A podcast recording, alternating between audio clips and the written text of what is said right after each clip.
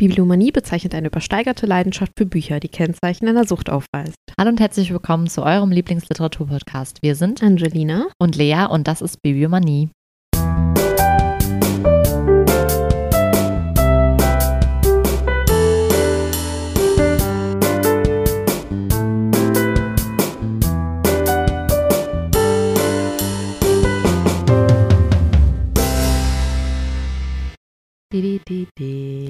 It's Chris time. Oh, it's Christmas you know time. It's Christmas time. Okay. Unser Titel lautet, nein. Unser Titel? Unser? Der Titel des Quizzes Titel lautet Letzte Zeilen. Erstens. Aus welchem Gedicht stammen diese ja, letzten Zeilen? ja, klar. Ich sei, gewährt mir die Bitte, in eurem Bunde der Dritte. Schließt Friedrich Schiller in A. die Bürgschaft, B. der Handschuh oder C. An die Freude? An die Freude. 1a. Auch schade. Die Freundschaftsanfrage von Dionys, dem Tyrannen, findet sich am Ende von Schillers Bürgschaft. Eigentlich wollten Morös und sein Freund den Tyrannen umbringen. Das misslingt und sie sollen hingerichtet werden. Vor der Hinrichtung möchte einer der beiden aber gern noch zur Hochzeit seiner Schwester. Als sich der andere Klar. so lange als Geisel zur Verfügung stellt, der Tyrann so gerührt, dass er gern dazu, dass er gern dazugehören möchte zum Freundschaftsbund. Ja, okay. Also warte, erst will er die umbringen, dann sagt er, aber ich möchte so dringend zur Hochzeit meiner Schwester und der andere sagt, ich opfer mich für dich genau, in der und Zeit. Dann und dann sagt der Tyrann, oh mein Gott, ihr seid so toll. Ich möchte Können auch. wir nicht alle Freunde sein? Lass uns Bros werden. Ah, das okay. ist gemein. Ja, okay. Zweitens, denn heute löst sich von den Zweigen nur, was von dem milden Strahl der Sonne fällt. Sind die Schlusszeilen in A. Mailied von Johann Wolfgang Goethe, B. Sommergesang von Paul Gerhardt oder C. Herbstbild von Friedrich Hebel. Ja. 2C, richtig. Denn heute löst sich von den Zweigen nur, heißt es am Ende im Herbstbild von Friedrich Hebel. Habe ich Hebel gesagt? Hebel. Hebel. Es beginnt mit, dies ist ein Herbsttag, wie ich keinen sah. Mm, mm. Glaube ich, kenne ich sogar, weil ich bin ja so ein Herbstkind. Sagte sie mit ihrem Pumpkin Spice ja. in der Hand. Drittens, Du tropfest hier, ich liebe dir, gesteht A. Joachim Ringelnatz an Gabriele B. B. Kurt Schwitters an Anna Blume. Oder C. Friederike Mayröcker, bin jetzt mehr in Kanail, Kanail, Kaneilenstimmung. B. Richtig, wow. 3b. Du tropfest hier, ich liebe dir, sind die Schlusszeilen in An Anna Blume von Kurt Schwitters. Das war alles geraten. Wow. Was für eine Quote, zwei von drei dann, ne? Was ein Instinkt, ey. Ja, siehst du mal. Äh, apropos Instinkt, ist es normal, dass aus der Lüftung da die, der Deckel abfällt gleich auf uns drauf? Nein. das äh, soll wahrscheinlich nicht so sein. Ja, nur das so als Info. Ich, äh, nur, mach dir mal eine kleine Notiz, dann musst ja. du da mit der Leiter hochsteigen. Ja. Nicht mehr heute. Aber das ist mir gerade aufgefallen. Hoffentlich fällt es nicht runter auf deinen Laptop. das wäre jetzt, nee, ich glaube, es würde dann eher. Ich bin mir nicht sicher. Äh, ich ziehe den einfach ein bisschen mehr zu mir. Ja, sein. So. Ein bisschen näher zu den Getränken, ne? Die sind viel wesentlich besser, als wenn da irgendwas Hartes drauf fällt. Naja, gut. Okay, sorry für das äh, Interruption. Nein, ist schon gut. Das ist ja auch. für das Interruption. Für das Interruption. Mhm. So, ich stelle heute einen Debütroman vor. Mhm. Erschienen mhm. im neuen ja. Ist das dann nicht irgendwie der dritte innerhalb von fünf Wochen? Oh mein Gott, wir sind Bahn. so aktuell. Der äh, Lessmann. Ja. Übrigens, kann ich jetzt mal droppen, richtig traurig. Der musste seine Lesetour absagen. Ähm, der wäre in Berlin, Köln und so ja, gewesen. Der ist doch voll unterwegs. Ja, äh, zu wenig Karten verkauft. Die Kosten wären nicht gedeckt gewesen.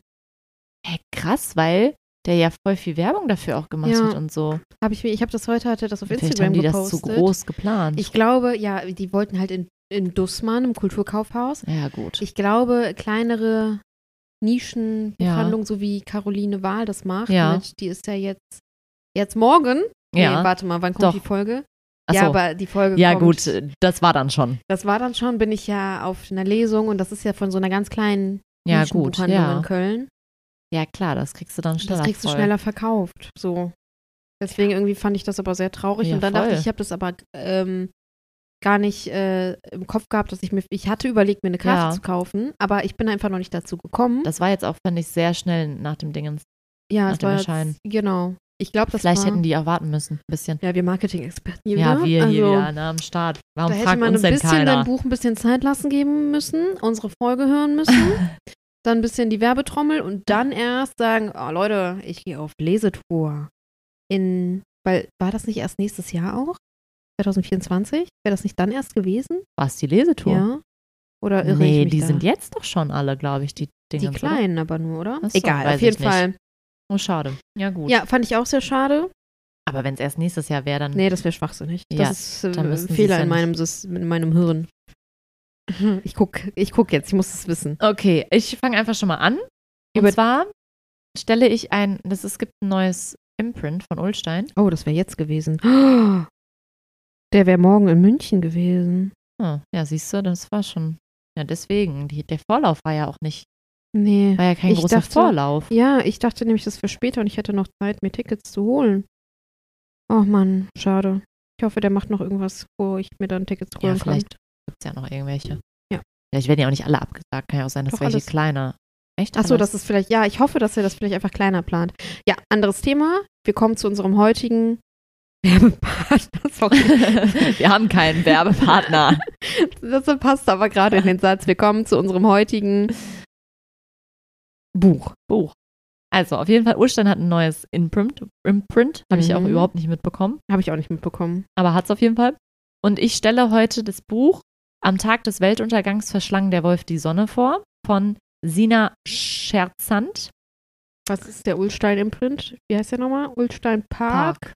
Ja, Park, okay. Äh, kurz zu Sina Scherzand. Ich habe nicht viel gefunden. Ja, ganz oft so bei Debütautor. Ja, und generell bei äh, äh, unserer Generation, also entweder du hast die, die generell sehr aktiv und offen über ihr Leben Ja, ich meine, die ist halt, also so auf Dingens findest du sie schon und da hat ja, sie, ja, ne, aber was willst du über deren lebenslaufmäßig, ja, ne? Also kannst erzählen, die war da und in der Grundschule. Ich weiß nicht, Ja, wen das wen interessiert, deswegen, das? ja, genau. Also auf jeden Fall ist Uns wird es interessieren. 1991 geboren und zwar, ja, und zwar, Wusstest du, dass Sophie Passmann von 94 ist? nee, aber das habe ich letztens irgendwo gelesen. Krass, ne? Die, die Angelina hier, ich komme gar nicht zu. Wort. Sorry, ich auf. Auf jeden Fall 1991 geboren und ist im Ruhrgebiet aufgewachsen. Mm. Wupp, wupp, wupp. Ähm, sie ist neben jetzt Autorin auch ähm, Podcasterin. So wie wir. Ah, warte, ich wollte mir das. Ah, ah, ja, einen Moment, ich sag euch auch, wie der Podcast heißt. Ich habe ihn noch nicht gehört. Was ein Wunder. Ich habe mal einen Podcast nicht gehört.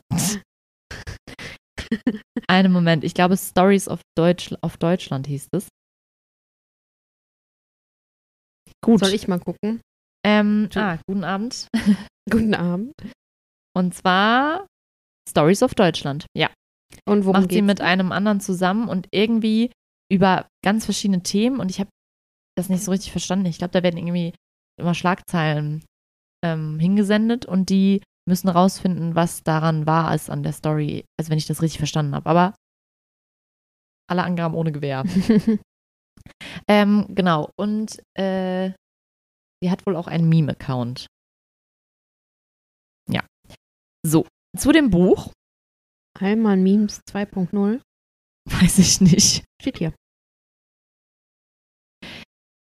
Brauchst du noch einen Moment oder soll ich? soll ich anfangen?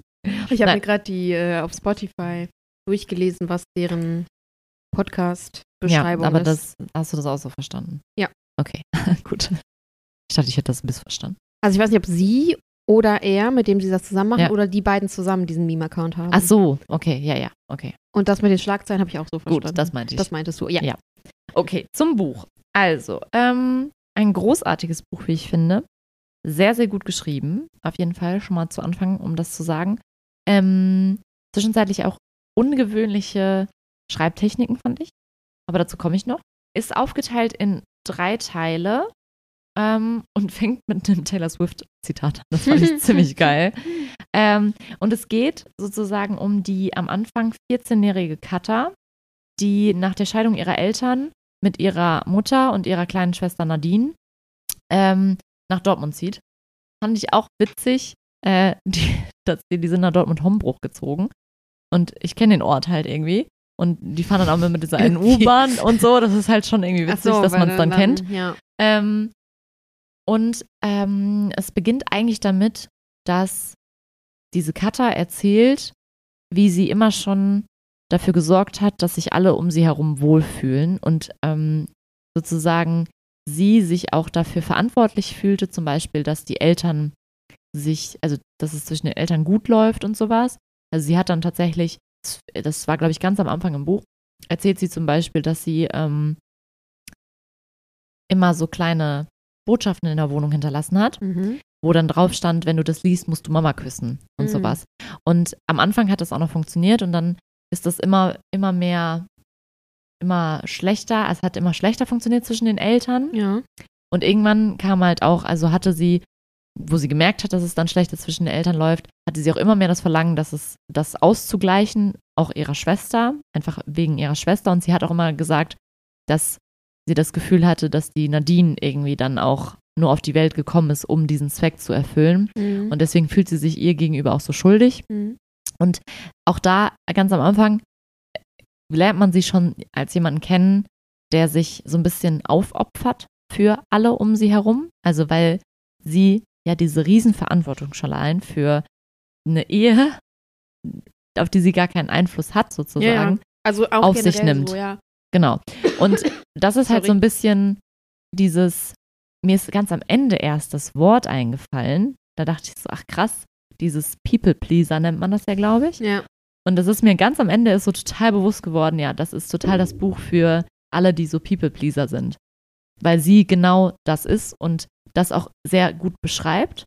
Und ähm, sie wohnt also dann in Dortmund-Hombruch da mit ihrer kleinen Schwester und ihrer Mama in so einer kleinen Wohnung, weil die Mutter kommt aus Dortmund-Hombruch und ähm, lebt dann da so ihr Leben und versucht dann immer ihrer Schwester so ein schönes Leben auch zu machen und ähm, das wirklich alles auszugleichen. Also die Mutter ist halt immer noch, sie sagt, die Mutter ist immer noch in so einem, in so einer Kuhle, mhm. kommt da nicht raus. Also die ist noch sehr damit beschäftigt. Und man merkt auch, die Mutter ist so sehr reizbar noch und kann sich gar nicht richtig mit denen beschäftigen, weil sie das irgendwie noch gar nicht überwunden hat mit der Scheidung und allem.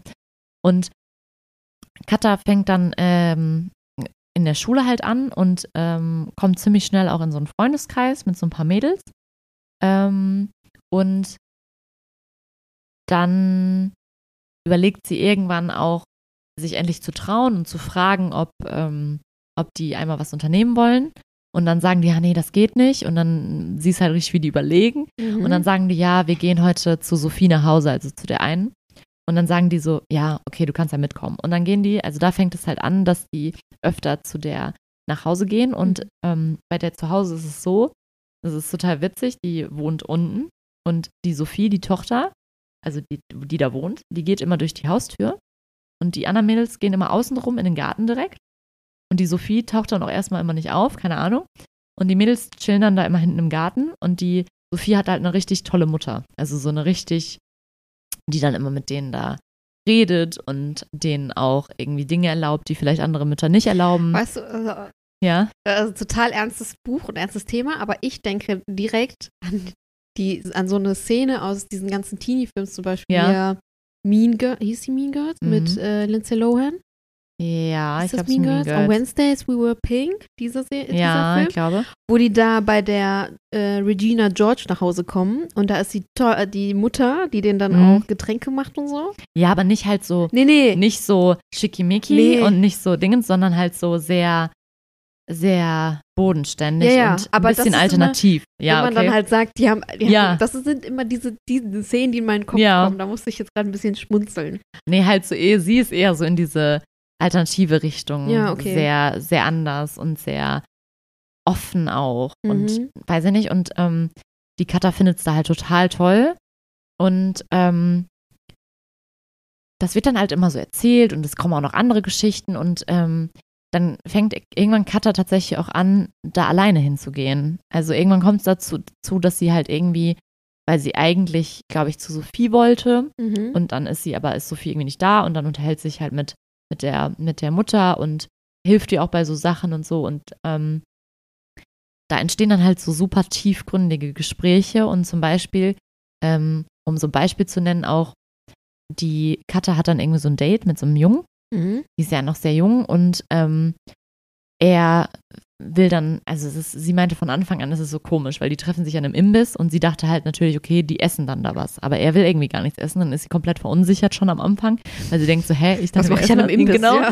Und dann nimmt er auch so direkt, legt er so einen Arm um sie und dann gehen sie später in so ein Auto und sie sagt so, ja, okay, ne?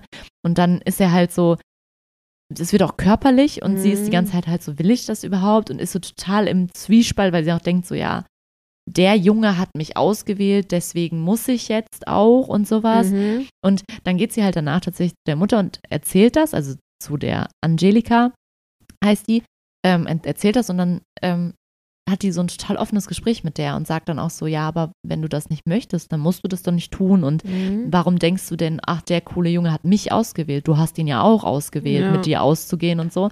Und halt so total auch sehr feministische und gute Gedanken, die Mhm. sie dann irgendwie auch gehört kriegt und auch generell ähm, thematisiert die Angel Angelika, ich denke, so spricht man die aus, ähm, auch viel dieses, dass sie immer dieses allen recht machen will und hinterfragt das und dadurch hinterfragt Kat das bei sich selber auch so ein bisschen und Mhm. entwickelt dann tatsächlich sich auch sehr gut und ähm, schafft dann auch, hat zum Beispiel einmal so einen Moment, wo sie dann nach den Sommerferien in die Schule kommt und dann einfach sagt so, nee, ich möchte nicht vorlesen.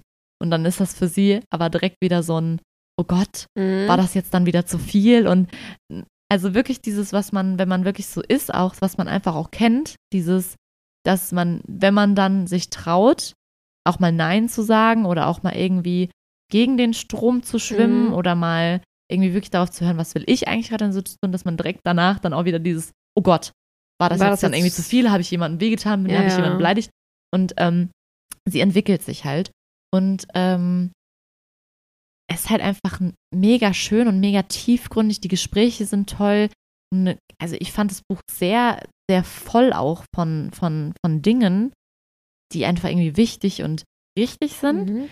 Und dann gibt es halt einfach total den Cut in dem Buch, weil die Angelika wird halt krank Oh nein. und da bricht halt dann so ein bisschen die Welt für die zusammen, für Mhm. die ähm, Cutter. Und es ist halt einfach auch wirklich unfassbar. Also, ich werde jetzt auch in der, ich werde jetzt auf jeden Fall auch spoilern, ne? Also, wenn ich das Buch ganz erzählen will, muss ich spoilern. Ähm, weil das Spoilerwarnung ab. ab jetzt.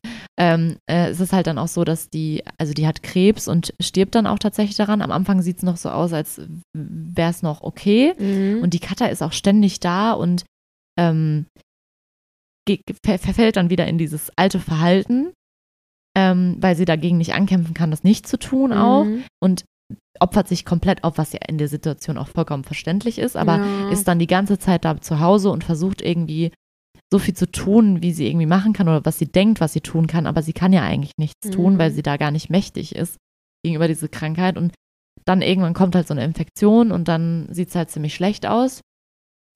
Und dann geht sie auch nochmal ins Krankenhaus und sagt aber auch die ganze Zeit so, ja, ich sage nicht Tschüss, weil ich sage bis bald, weil alle, alle reden sich ein, es ist vorbei, aber es stimmt nicht, ich weiß, dass es nicht so ist. Mhm. Und es ist aber einfach so, also sie stirbt dann und dann kommt tatsächlich der zweite Teil des Buches und das fand ich mega interessant, weil am Anfang wird sozusagen, sagt sie auch so, es, es gibt Erinnerungsfetzen aus dieser Zeit danach.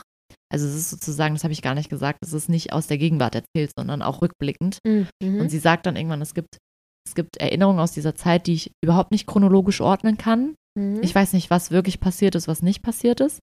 Und ich fand, dass das ist dann wirklich ab dem dritten Teil ist es wirklich so fetzenmäßig. Also immer so Absätze auch und ähm, so sehr durcheinander und sehr zwischendurch auch sehr, wo man wirklich denkt, was ist das jetzt wirklich passiert oder nicht? ja. Und ich fand das aber eine sehr interessante Darstellung von Trauer.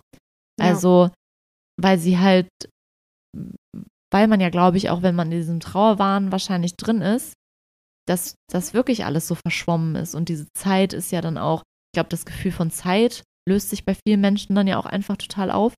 Und ich fand das sehr interessanten, ähm, einen sehr interessanten Ansatz, das darzustellen. Hatte ich so noch nicht gelesen irgendwie.